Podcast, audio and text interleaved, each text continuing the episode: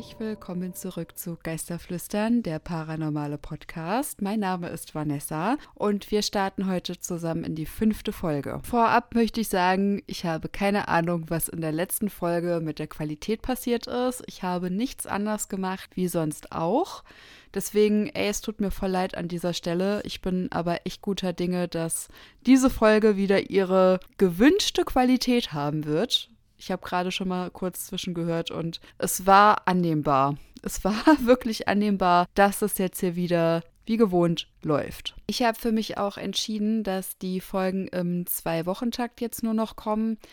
Es mag zwar immer nicht nach viel Arbeit hier aussehen oder man denkt sich, glaube ich, so, naja, man sitzt halt einfach nur vor Mikrofon, man quatscht da rein, das Programm zeichnet auf, aber man hat am Ende einfach die Nachbearbeitung. Und manchmal, so wie in der letzten Folge, steht man halt vor einem Rätsel, warum ist die Tonqualität gerade einfach so bescheuert? Ja, ähm, jetzt gerade fällt mir ein, vielleicht habe ich mein Headset statt mein Mikrofon zum Aufnehmen ausgewählt. Ich weiß es nicht. Könnte so sein, kann ich gerade nicht mehr nachvollziehen. Das Kind ist in den Brunnen gefallen. Aber wie gesagt, man sitzt halt nicht einfach nur hier vor und spricht in dieses Mikrofon und ist dann in ein paar Minuten fertig. Die Nachbearbeitungszeit beträgt mindestens eine halbe Stunde aufwärts, je nachdem, wie viele Fehler unterlaufen sind oder beim Aufnehmen ist es halt auch so, manchmal flutscht es nicht am Stück und man muss halt mehrere Ansätze starten, damit man hier keinen Wortsalat hat. Nur, dass ihr mal so einen klitzekleinen Einblick habt und es ist ja jetzt auch nicht so, dass ich nicht arbeiten gehe. Und manchmal ist es eben so, dass die freien Tage eben anders verplant sind oder anders geplant werden müssen. Und dann ist halt vielleicht nicht die Zeit für einen Podcast. Also ich mache das wirklich gerne, es soll mir aber weiterhin Spaß machen und ich bekomme ja auch nicht einen Cent hierfür. Das muss man sich auch einfach vor Augen halten. Ich habe halt einfach Bock, euch gut zu unterhalten oder eben auch ähm, eure Erfahrungen weiterzugeben, wenn sie mir geschickt werden. Vielleicht kann man dann irgendwo an irgendeiner Stelle eben diesen Austausch haben. Ich glaube, das reicht so für einen kleinen Einblick hinter die Kulissen. Und ich würde sagen, wir starten gleich mit der ersten Einsendung. Dazu möchte ich sagen, wenn ihr mir Sprachnachrichten schicken möchtet, weil ihr vielleicht zu viel zum Schreiben habt, dann achtet bitte darauf, dass ihr das so aufnehmt, dass ich es auch wirklich hier verwenden kann. Also schaut, dass vielleicht die Umgebungsgeräusche nicht so da sind und nehmt es wirklich so auf, dass ihr sagt, okay, das kann so verwendet werden. Ich hatte jetzt eine beziehungsweise zwei Sprachnachrichten gehabt. Das war jetzt eine Ausnahme, dass ich das so gemacht habe. Ich habe das jetzt alles in Text umgewandelt, habe es nochmal zum Korrekturlesen geschickt und ähm, würde halt das echt bevorzugen, weil es ist echt Arbeit, das, was ihr mir dann sagt, in Text umzuwandeln. Deswegen bitte, bitte macht es so, dass ich es einfügen kann, vielleicht den Ton ein bisschen anpasse und dann hier reinschneide. Das war, glaube ich, jetzt genug Random Talk am Anfang. Ich würde sagen, wir starten jetzt in die ersten Einsendungen. Vorab möchte ich aber euch noch mit auf den Weg geben, wenn ihr mir eure Erfahrungen schicken möchtet, dann tut es gerne an folgende E-Mail-Adresse geisterflüstern at gmail.com. Das Ü wird mit UE bitte geschrieben. Und wenn ihr mir Sprachnachrichten schicken wollt, dann nehmt die doch mit eurem Handy auf. Da gibt es bestimmt so eine Sprachmemo-App und leitet mir die dann auch ebenfalls an meine E-Mail-Adresse weiter. Hier nochmal zur Info, wenn Namen nicht genannt werden sollen, dann ändert die einfach vorab oder sagt mir Bescheid, dann mache ich das. In Textform ist es natürlich einfacher. Wenn ihr mir eine Sprachnachricht schickt, dann ändert es bitte schon vorab und wenn euer Name nicht genannt werden soll, dann sagt mir auch einfach Bescheid, dann seid ihr einfach anonym. So, und jetzt geht's los. Die ersten Einsendungen kommen beide von Lucy. Es ist bestimmt schon gute 27 Jahre her. Ich war zwischen 14 und 16 Jahren alt, als ich mit zwei anderen Gläserrücken spielte. Wir haben damals keine Antworten auf die Fragen bekommen und wenn, vermute ich, dass meine Freundin das Glas geschoben hatte. Es geschah nichts, Nichts passierte. Wir verabschiedeten uns ordentlich, bevor wir die Finger vom Glas nahmen. Wir wohnten damals in einem Mehrfamilienhaus, was meiner Mutter gehörte. Wir wohnten in der oberen Etage und ich hatte ein Zimmer unterm Dach. Wechselstufentreppen, linker Fuß, rechter Fuß immer abwechselnd, führten vom Flur aus hoch in mein Zimmer. Dort spielten wir Gläserrücken. Der Boden und der Dachstuhl bestanden aus Holz. Es knackste und knarrte immer wieder, egal zu welcher Jahreszeit. Die drei Dielen von circa Mitte des Zimmers bis hinter zur Dachschrägen, wo meine Höhle war, knackten gar nicht, wenn ich drüber lief. Liefen meine Eltern jedoch drüber, knarrte es. Eines Abends saß ich mit meiner Freundin zwei Wochen später unten im Wohnzimmer. Wir aßen Popcorn und wollten gerade einen Film schauen, als es auf einmal in meinem Zimmer knarrte. Ich fragte meine Freundin, ob sie das auch hören würde. Sie schaute mich an und erwiderte, es knarrt doch ständig bei dir. Plötzlich hörte man klonk, klonk, klonk von der Treppe kommend. Meine Mutter hatte damals die kleinen Figuren aus Ton, Messing und so weiter, was man halt so in den Setzkästen drinne hatte, auf der Treppe platziert. Und diese purzelten alle die Treppe runter. Wir rannten in den Fluren und sahen, wie ab der Mitte der Treppe ungefähr die letzten Teile runterfielen. Außer meiner Freundin und mir war niemand da. Das war Einsendung Nummer 1. Ich muss sagen, Gläserrücken habe ich auch mal gespielt auf einem Geburtstag und es war im Sommer, es war an einem Nachmittag, es war auch mit mehreren Leuten. Und auch da hatte ich die Vermutung, dass irgendjemand dieses Glas halt eben geschoben hatte. Wenn man jetzt sich aber an Gläserrücken dran wagt und Leute, ich glaube wirklich, man kann damit irgendwas bezwecken, dann achtet man in der Regel wirklich darauf, dass man einen guten Geist ruft, dass man geerdet ist und auch bestenfalls keine schlechten Gedanken hat, sondern einfach positiv drauf ist. Wenn jetzt aber in dem Falle wie bei Lucy und ihren Freunden eigentlich nichts passiert und zwei Wochen später aber diese ganzen Figuren runterfallen, finde ich das schon einen komischen Zufall. Als ob sich die Entität so ein bisschen Zeit gelassen hat, vielleicht alles so ein bisschen beobachtet hat und dann dachte, okay, und jetzt werde ich mal die zwei Mäuse hier ordentlich aufschrecken.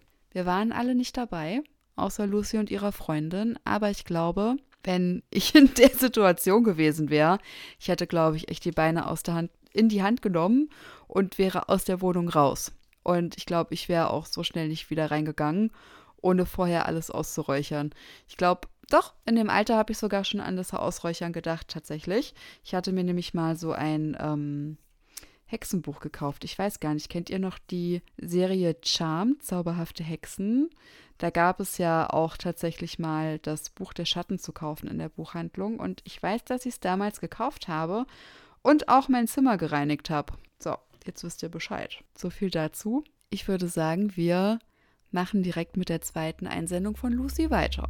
Zwei oder drei Wochen bevor der Anschlag auf das World Trade Center verübt wurde, starb meine Oma.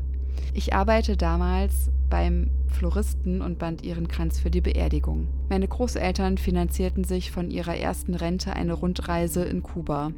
Wenige Tage nach Ankunft stolperte meine Oma über eine Wurzel und brach sich das Schlüsselbein. Sie wurde in ein Krankenhaus gebracht und erkrankte dort wenige Tage später an Gelbsucht. Falls jetzt jemand nicht weiß, was Gelbsucht ist. Darunter versteht man eine gelbliche Verfärbung der Haut und des Augenweißes, die durch einen Anstieg des Gallenfarbstoffs Bilirubin im Blut verursacht wird. Für die unvollständige Ausscheidung und Ansammlung des Bilirubins können verschiedene Ursachen in Frage kommen. Oma wurde nach Deutschland in ein Krankenhaus gebracht und verstarb allerdings wenige Tage später. Meine Großeltern hatten ein besonderes Testament. Der letzte Lebende sollte alles erben, ich war in dem Sinne der letzte Lebende, da mein Vater das Erbe nicht wollte und an mich abgetreten hatte. Mein Opa verstarb circa drei oder vier Jahre nach dem Tod meiner Oma.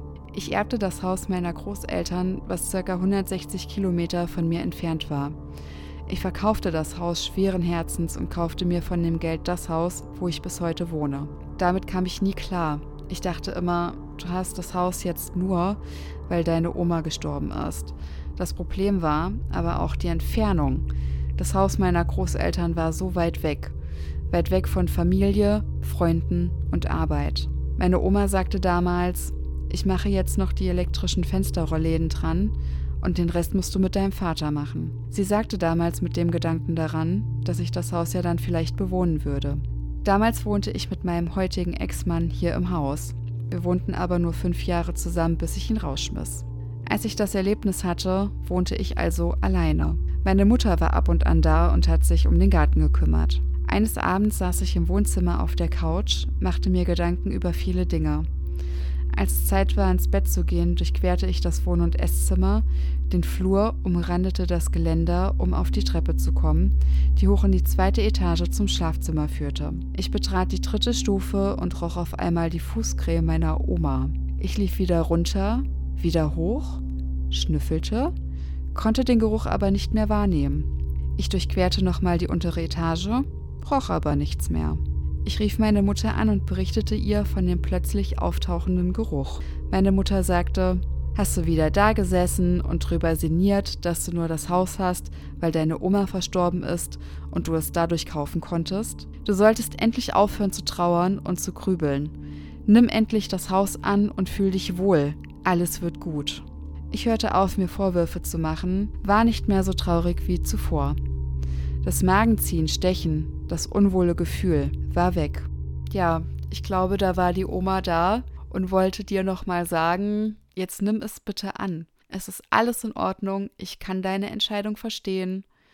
Ich finde es auch ähm, aus meiner Sicht jetzt immer ziemlich schwierig zu sagen, ich ziehe jetzt 160 Kilometer weit weg, um nur in diesem Haus wohnen zu können, wo ich aber weder Familie noch Freunde noch meine Arbeit habe. Das ist, ähm, glaube ich, für deine Oma auch irgendwie logisch gewesen oder hat vielleicht auch damit gerechnet, weil wenn der Rest der Familie halt eher bei sich selbst in der Nähe ist und halt eben die Arbeit und die Freunde, zieht man jetzt nicht nur unbedingt für ein Haus um. Ne? Also klar hätte man sagen können, ich behalte das Haus und vermiete es, dann wäre es immer noch im eigenen Besitz und die Mietkosten hätten ja vielleicht dann auch den Abtrag für das neue Haus bezahlt. Aber es wird Gründe haben, warum du das Haus verkauft hast. Und wenn es jetzt für dich aus der heutigen Sicht völlig fein ist, dann ist es auch so. Und wenn du jetzt auch mit allem Frieden gefunden hast, ist es ja einfach nur perfekt. Ne? Und zu dem Geruch, das habe ich auch schon ganz oft gehört, dass auf einmal in einem Raum vielleicht nur für eine Sekunde, vielleicht auch nur für zwei, ein gewisser Geruch zu riechen war, sei das Aftershave vom Opa, was er immer benutzt hat, oder ein bestimmtes Parfüm oder wie in deinem Fall die Fußcreme, nachdem immer das Haus von deiner Oma gerochen hat. Und das ist doch eigentlich dann wieder ein schöner und tröstlicher Gedanke, dass sie nochmal wirklich vorbeigeschaut hat und dir gesagt hat, in dem Sinne, let's go. Du bist völlig so mit deiner Entscheidung fein. Ich bin damit fein und du hast das Beste draus gemacht. Und Mädchen, ich will, dass es für dich immer gut ist, dass du immer das hast, was du möchtest und dass es dir mit deinen Entscheidungen gut geht. Ich glaube so, das ist bestimmt der Hintergedanke, weil die Omis, die wollen einen nichts Böses. Die wollen immer nur das Beste für die Kinder und die Enkelkinder und die Urenkel. Also da würde ich mir aus heutiger Sicht echt keinen Stress mehr machen. Die liebe Nicole hat mir noch zwei Erfahrungen geschickt. Eine kürzere und eine längere. Und ich würde sagen, ich nehme heute die kürzere mit dazu. Die hat es aber, finde ich, auch schon ganz schön in sich. Und was sie mir geschrieben hat, das lese ich euch jetzt vor. Ich war kurz vor meiner Kommunion. Wir waren damals in kleinen Gruppen, sogenannten Tischgruppen, und wurden auf unsere Kommunion vorbereitet. An einem Tag ging es in die Kirche, wo uns gezeigt werden sollte, wie die Kommunion ablaufen wird, wie wir laufen sollen und so weiter. Als wir in die Kirche kamen, hörten wir Orgelmusik. Aber nicht so, als würde jemand ein Lied auf der Orgel spielen, sondern ganz schiefes, willkürliches Orgelspiel. Wir gingen vorne zum Altar und schauten hoch zur Orgel. Dort saß ein Mann, der komplett grün am Leuchten war. Der Pastor selbst war in der Kirche und ging zum Orgelaufgang. Die Tür war abgeschlossen. Plötzlich verstummte die Musik und der Mann war verschwunden. Wir wissen nicht, was wir da gesehen haben, nur dass wir alle das gleiche gesehen haben. Oh Leute, ne, ich lese das zum dritten Mal und mich überkommt schon wieder eine komplette Gänsehaut von meinem Kopf bis zu meinen Füßen. Also man kann schon fast sagen, mir stehen die Haare zu Berge und mir läuft ein eiskalter Schauer den Rücken runter. Ich würde, mich würde es jetzt mal kurz interessieren, wer hat sich hier gerade noch gegruselt? Also ich mich auf jeden Fall, weil das finde ich extrem creepy. Wirklich. Ich glaube, ich wäre hochgegangen und hätte nachgeguckt, ob mir irgendeiner entgegenkommt oder ob man vielleicht noch irgendwas sehen kann, dass vielleicht irgendwie irgendein Überbleibsel da gewesen ist von diesem etwas. Also ich, ich kann es nicht in Worte fassen, aber vielleicht, oh, weiß ich nicht, vielleicht sind, das hört sich dumm an, aber vielleicht sind irgendwie, wären vielleicht Fußspuren da gewesen, irgendwie nasse Flecken oder I don't know. Äh, nee. Ihr merkt, es geht, es geht nicht in meinen Kopf und es ist halt auch nicht einfach von der Hand zu weisen, dass irgendwas dort gewesen ist, weil wenn es halt noch die ganzen anderen Leute gesehen haben, die mit Nicole da waren, dann kann es ja nicht nur an ihr gelegen haben, dass sie sich irgendwas eingebildet hat. Dann müssen sich das ja auch alle anderen eingebildet haben, dass da was ist. Und ich, also, weiß ich nicht, hat der Pfarrer vielleicht auch was gesehen? Oder war das gar nicht in seinem, nee, es war gar nicht in seinem Sichtfeld, oder? Hat er sich nicht gewundert, dass da Orgeltöne sind? Es ist, es ist mysteriös. Es ist mysteriös. Und Nicole, wenn du das hörst, dann bitte schreib mir noch mal, bitte schreibt mir noch mal, wie ihr dann vorgegangen seid. Ich habe das jetzt irgendwie gar nicht noch mal nachgefragt in der Nachricht, aber bitte schreibt mir noch mal. Die nächste Einsendung kommt von Sabrina. Von Sabrina haben wir auch schon ein paar Erfahrungen hören dürfen. Sabrina ist ja Ghost Hunterin und hier berichtet sie von einer Lungenheilstätte, die ein Langzeitprojekt geworden ist. Und ich bin sehr gespannt, was sie noch zu berichten hat. Aber jetzt würde ich erstmal mit der ersten Einsendung davon beginnen. Hallo Vanessa, Heute möchte ich von meinem Langzeitprojekt erzählen, wo schon unterschiedliche Teams paranormale Erfahrungen gemacht haben. Es handelt sich hierbei um eine Lungenheilstätte, die auch zwischenzeitlich Lazarett und zum Schluss ein Pflegeheim war. Zu dem Zeitpunkt, als wir das erste Mal besuchten, wir wurden von einem anderen Team zur gemeinschaftlichen Untersuchung eingeladen, stand es schon länger leer. Unsere Teams verteilten sich überall in dem Gebäude. Wir drei Mädels damals suchten uns einen Seitentrakt im zweiten Stock aus. Wir machten unsere Untersuchung mit Kamera. Während wir da in einem Raum saßen, hatten wir die ganze Zeit das Gefühl, aus dem Flur heraus beobachtet zu werden. Wir hörten Schritte, Stimmen und dachten, ein Team hätte den Ermittlungsort gewechselt. Bei späterem Nachfragen sagten aber alle Teams, sie wären an ihrem Ort geblieben. Mitten in der Untersuchung hörten wir ein zweifaches Knallen. Wir dachten, es wäre eine der Feuerschutztüren und ein Team würde zu uns kommen. Plötzlich hörten wir etwas aus dem Flur, das wie eine Kinder- oder Frauenstimme klang. Wir verstanden nur nicht, was sie sagte. Die Kamera nahm diese Stimme als Kinderstimme auf, die sagte, ich hab dich lieb. Da kein Team kam, sind wir runtergegangen, um den Knallen nachzugehen. Da trafen wir auf andere Teams, die das Knallen auch gehört haben. Das Gebäude wurde auf Einbruchspuren und so weiter untersucht, aber es war alles unverändert. Ein Team, das unter dem großen Saal in der ehemaligen Küche eine Untersuchung durchgeführt hatte, erzählte, es hätte aus dem Saal über ihn Möbelrücken gehört. Es standen da alte Tische und Stühle, aber alles stand noch an Ort und Stelle, wie wir es hingestellt hatten. Somit war das Geräusch, das wir alle gehört hatten, nicht zu erklären. Das Gebäude sollte uns noch viele Erfahrungen bescheren. Ich werde das nächste Mal noch mehr erzählen. Liebe Grüße, Sabrina. Also ich bewundere euch nach wie vor, dass ihr den Arsch in der Hose habt und euch nachts in so einem Gebäude umhertreibt. Ich meine, klar, in einer Gruppe fühlt man sich sicherer. Aber ich gehöre, glaube ich, so zu den Kandidaten. Es ist schön, euch dabei zu haben, aber ich habe trotzdem einfach Todesangst hier drinne ich, ich komme leider nicht aus meiner Haut. Und ähm, ich war ja selber in Lost Places unterwegs in meiner Glanzzeit von 2016 bis, ich glaube, 2018 2018, da waren wir richtig viel unterwegs und ich glaube, so gegen 2019 hat sich das so ausgeschlichen, weil die Leute halt alle richtig bescheuert geworden sind und ich auf sowas echt keinen Bock habe. Aber ich kann mich an meinen Anfang erinnern, 2016, ich muss da mal kurz abschweifen. Ich war mit meiner Freundin damals, es war der erste Lost Place, in dem ich gewesen bin, bewusst, mit Kamera, Stativ, allem drum und dran. Und wir waren in einem Sanatorium und ich weiß noch, dass das Wetter nicht gerade das Beste war. Also es hat geregnet draußen, es hat gestürmt draußen. Also für so Sachen ist es natürlich das perfekte Wetter, um sich richtig schön zu gruseln. Und dieses Sanatorium ist auch ziemlich groß und hat auch, ich glaube, zwei separate Gebäude, die zwar mit dem Hauptgebäude verbunden sind, aber man sich halt doch echt super leicht da drinne verlaufen kann und man überhaupt gar keinen Überblick hat und noch nicht mal dem nachgehen könnte, wenn jetzt noch andere Leute da drinne unterwegs gewesen wären.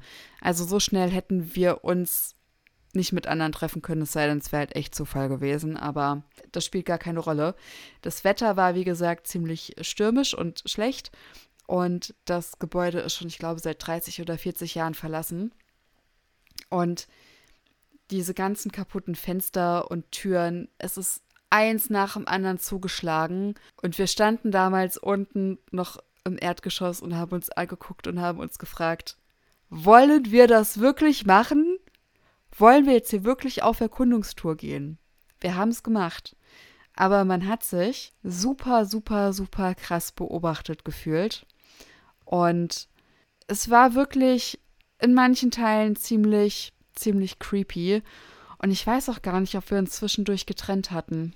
Wir waren zwar auf einem Flur, aber trotzdem irgendwie in unterschiedlichen Bereichen unterwegs. Also, ja, das war naiv und dumm, aber es war eine grandiose Erfahrung und ich behalte dieses Gebäude auch wirklich, glaube ich, für immer in meinem Kopf. Und ich glaube, ein Besuch ist nicht ausgeschlossen. Also, dass ich nochmal dorthin gehe, sofern nicht alles eingefallen ist. Aber jetzt bin ich total ähm, ausgeschweift. Ähm, ich bin auf jeden Fall gespannt, Sabrina, was du uns hier noch berichten kannst. Spann uns da bitte nicht ganz so lange auf die Folter. Und wenn du Bock hast, kannst du es auch gerne per Sprachnachricht schicken, wenn du jetzt nicht so viel Lust hast, alles aufzuschreiben, weil es hört sich ja schon nach einer Menge Stoff an, den du da auf Lager hast.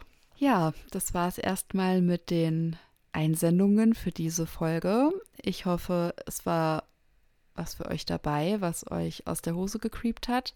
Falls ihr zu irgendeiner Story Fragen habt, dann könnt ihr mir ja gerne schreiben und ich versuche das dann zu klären und berichte dann in der nächsten Folge oder in der darauffolgenden Folge und wünsche euch jetzt noch einen ganz wunderschönen Tag und eine ganz wunderschöne Woche oder einen schönen Abend, je nachdem, wann ihr das hört. Und wenn ihr mir berichten wollt, wenn euch jetzt was eingefallen ist, was euch mal passiert ist, dann schickt mir doch bitte eine E-Mail an geisterflüstern mit ue at gmail.com. Möchtet ihr eine Sprachnachricht schicken, dann nehmt es bitte in guter Qualität auf und auch so, dass ich es direkt hier einfügen kann in meinem Programm. Und denkt dran, wenn die Namen geändert werden sollen, bei Sprachnachrichten macht es bitte selber. In Texten kann ich das gerne für euch übernehmen.